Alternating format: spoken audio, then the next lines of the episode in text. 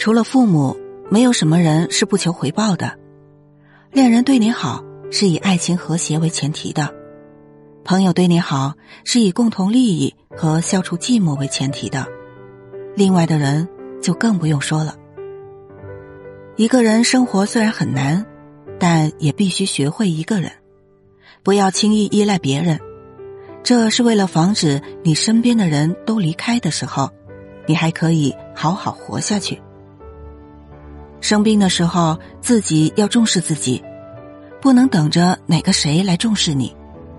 等到那时候，你会发现，自己不管是身体还是心灵，都已经很难受了。要学着多和父母联系沟通，要学着多听长辈的话，要学着忍耐。没有什么是你忍不了的，别人再错，也犯不着拿别人的错误惩罚自己。